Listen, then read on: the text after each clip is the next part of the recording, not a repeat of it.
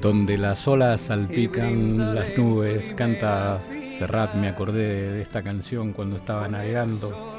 Y ahora vamos a hablar con una, una persona que conocí a bordo, eh, un gran hombre, aunque pasamos pocas horas, uno conoce de qué se trata quien tenés enfrente. Dice, y vamos a invitar al capitán de navío, el comandante de la nave de la fragata Libertad, eh, Gustavo Horacio Nieto. ¿Cómo estás, Gustavo? Santiago, buenas tardes, ¿cómo estás? Eh, muy bien, eh, justamente a bordo, terminando el día de trabajo a bordo de la fragata Libertad. trabajo, bueno, sí, disfrutando la fragata Libertad. Estoy aquí con mi compañera Gisela Larsen, que la dejamos desconectada, viste, cuando entramos a alta mar, así que ella tiene un montón de preguntas. Muy buenas tardes. ¿Cómo está, capitán? Buenas tardes, Gisela. Muy bien, excelente. Regresando al, apostadero habitual de la Fragata Libertad para encarar la última parte del alistamiento previo al viaje de, instrucción anual que hace la Fragata Libertad. ¿Cuándo salen? La fecha es el día 20, sábado 27 de mayo. Perfecto. Así que tienen todo este, los que digamos los primeros días de, de este mes para eh, para dejar todo preparado. Nosotros estuvimos viajando junto a ustedes, primero con, con, la partida de Santiago que nos iba contando todo lo que iba a hacer. Eh, eh, el día que zarparon y demás, y cuando perdimos contacto nos vimos obligados a nutrirnos nosotros y nos empezamos a informar y, empezamos a, a, incorporar conocimiento que no teníamos, lo mismo que los oyentes que nos fueron ayudando un montón. Ahora, cuando regresa a Santiago cargado de entrevistas eh, y nos llevó ayer porque pusimos al aire este todo ese recorrido que hizo por la fragata eh, de la peluquería, de la cocina, eh, bueno, de la sala de salud. y yo pensaba, digo, ¿esta gente sabrá dónde lo dejó entrar a Santiago en, en la fragata? sí, sí, nosotros eh, tanto con Santiago como cualquier persona que viene a, navegar a la Fragata Libertad, eh, queremos que recorra todos los lugares del buque. Eh, uno naturalmente tiene una imagen superficial o externa de la Fragata Libertad y asocia la Fragata Libertad con su cubierta, las velas, hmm. pero hay que ser justo con todos los que trabajan a bordo, que es un gran equipo, hay gente en máquinas, gente de la gente de servicios, muy, muy sacrificada, muy abnegada, la gente de sanidad, eh, o sea, hay, hay, muchas disciplinas, muchas eh, especialidades que eh, trabajan en la Fragata Libertad para que para que el buque funcione ¿no? y haga su actividad normal.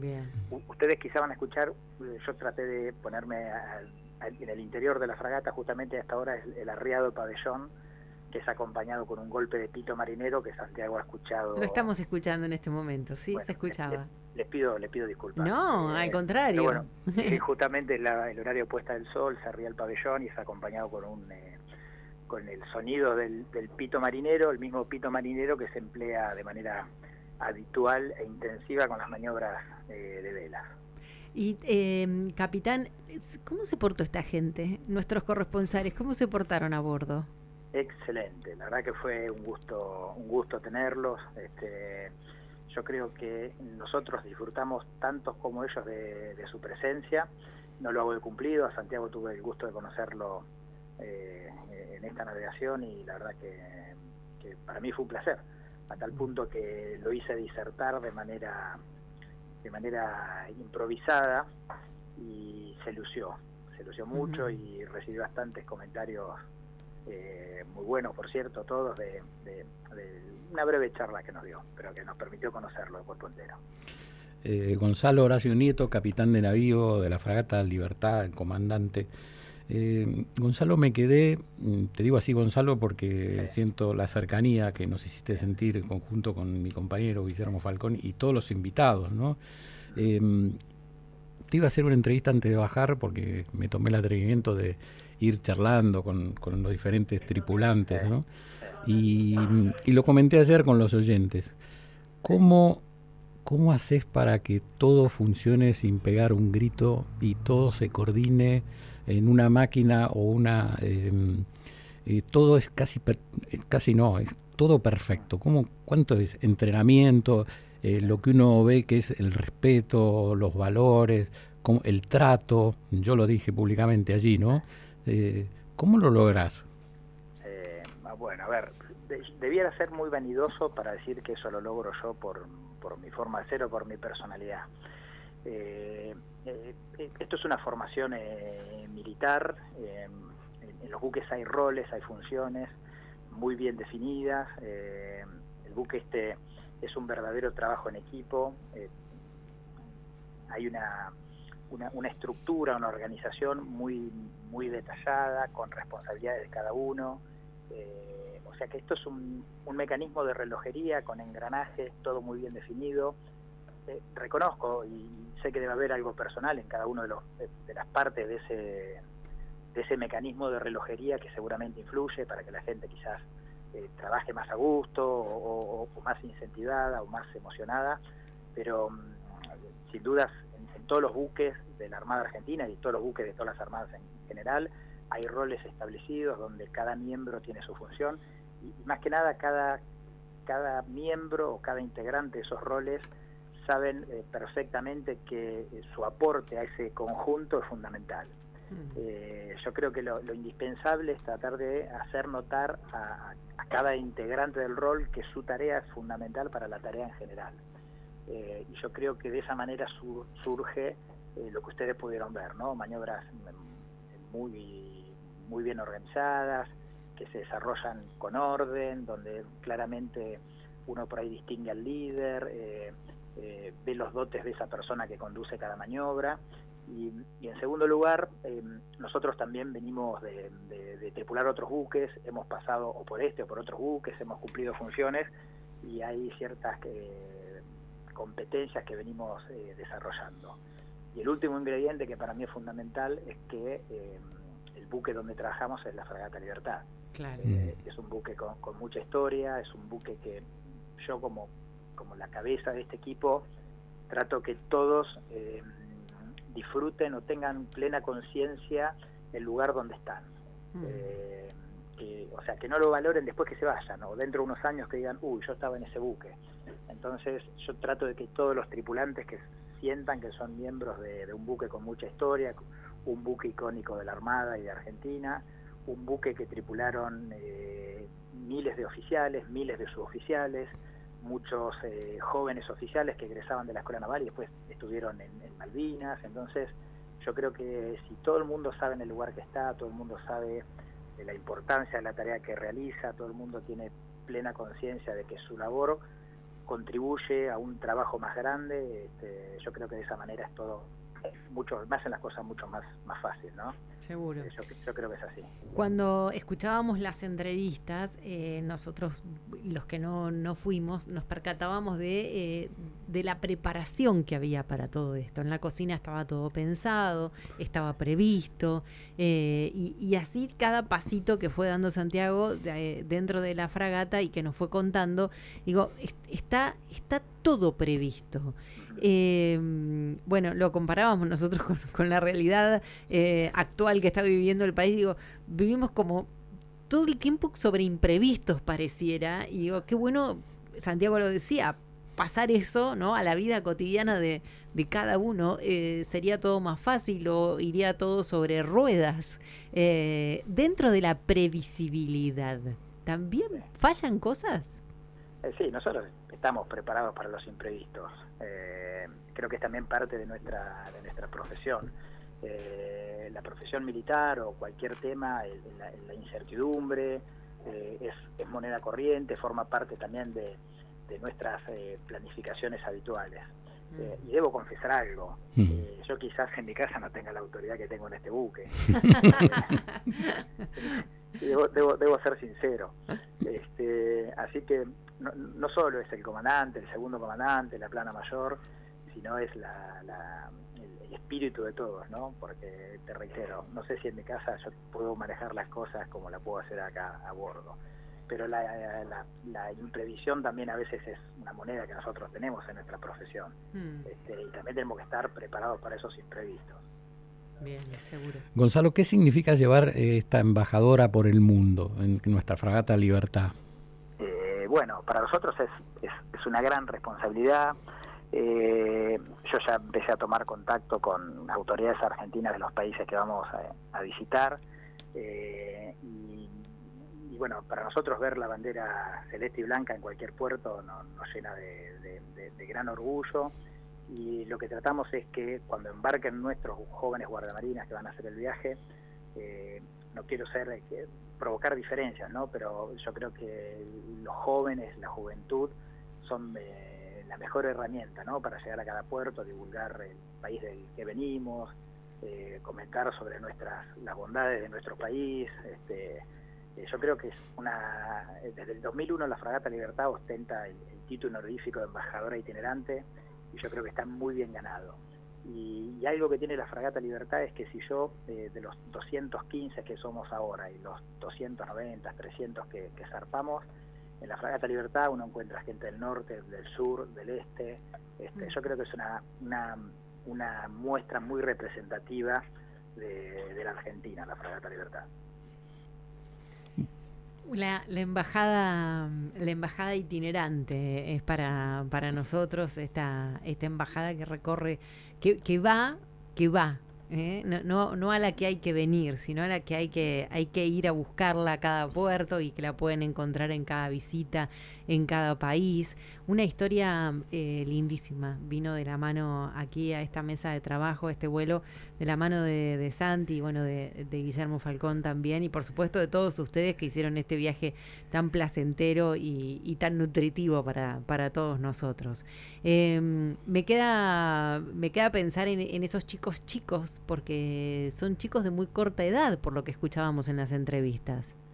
Sí, así es. Yo creo que el, bueno el promedio general de, la fragata, sin duda yo soy el más el más longevo a bordo mm. eh, y hay más de 120 tripulantes que no superan los 23, 24 años. Mm. Este, así que eso es otro otro desafío, ¿no? Este, eh, estar viajando por el mundo con, con gente tan joven, este, con todas sus, sus, características, sus mm. cualidades, las cuales yo disfruto muchísimo, yo aprendo muchísimo de los jóvenes. ¿A qué edad se retira alguien en, en, la Marina, no? ¿verdad? Y bueno, sí, sí, la Armada, bueno, nosotros nos retiramos eh, normalmente con 35 años de servicio. Este, yo creo que con 60 años ya todos empezamos a, pasar a, la situación de, retiro. Mm. Eh, la verdad que llega mucho más rápido de lo que uno cree, porque ahora me haces esta pregunta, yo ya estoy pensando que muchos más años no me quedan en actividad. Este, pero bueno, son años muy intensos, este, eh, la, vida militar y, la marina misma es un estilo de vida muy muy muy particular, o sea, no es mm. una profesión, nosotros esto lo tomamos como un verdadero estilo de vida, ¿no? Seguro. pasión. Em, Gonzalo, te quiero, aquí hay muchísimos oyentes con, con, con preguntas. Eh, y preguntan sobre todo cómo, cómo haces para lograr una convivencia, un respeto entre las mujeres y los hombres. Recién eh, salió al aire una entrevista que le hice a Belén y a Walter, dos gavieros.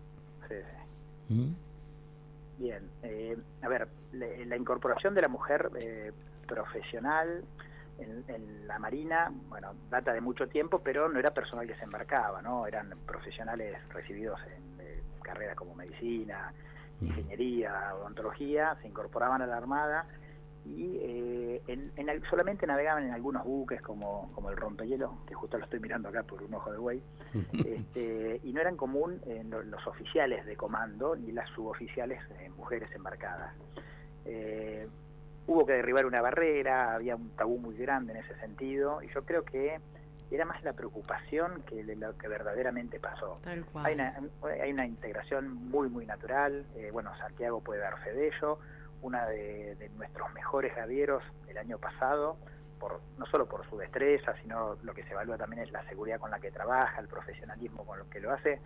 Es una chica, es una causa segundo de Formoseña, fue el año pasado la mejor gaviera. Así que me parece que fue, fue, fue muy natural, ¿no? Este, acá cada uno tiene su lugar, cada uno tiene su espacio. ¿Qué cosas se tienen en cuenta para, por ejemplo, decir fue la mejor gaviera? ¿Qué cosas, para nosotros todos suben de la misma manera, bajan de la misma manera, pero ustedes qué miran? Bueno, em, a ver, yo antes de estar acá, de ser comandante, fui jefe de un palo de la fragata hace mucho tiempo, en el 2001, y el, el premio del mejor gaviero era un premio que hubo que tratarlo con mucho cuidado para que no eh, se considere solamente el gaviero como el hombre que sube más rápido a los palos a trabajar. Porque muchas, viene, muchas veces de la mano de, la, de, esa confianza, de esa competencia, eh, se pueden dejar de lado o menoscabar cuestiones de seguridad. Eh, el, premio de, mejor gaviero es un premio que se trata de, es un reconocimiento a fin de año que tratamos de mantener, porque yo no creo que sea lo mejor para evitar cualquier tema sacar el premio, sino eh, bajar bien el mensaje, qué es lo que busca el comando de la fragata con un buen gaviero.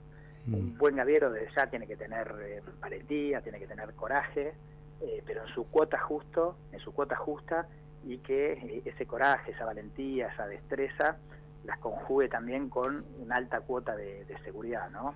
Este, un buen gaviero es el que también enseña a los nuevos, instruye a los nuevos de la mejor manera. Así que buscamos un concepto amplio el de gaviero, ¿no? Buscamos el compañerismo, el coraje, la valentía, la responsabilidad, la seguridad.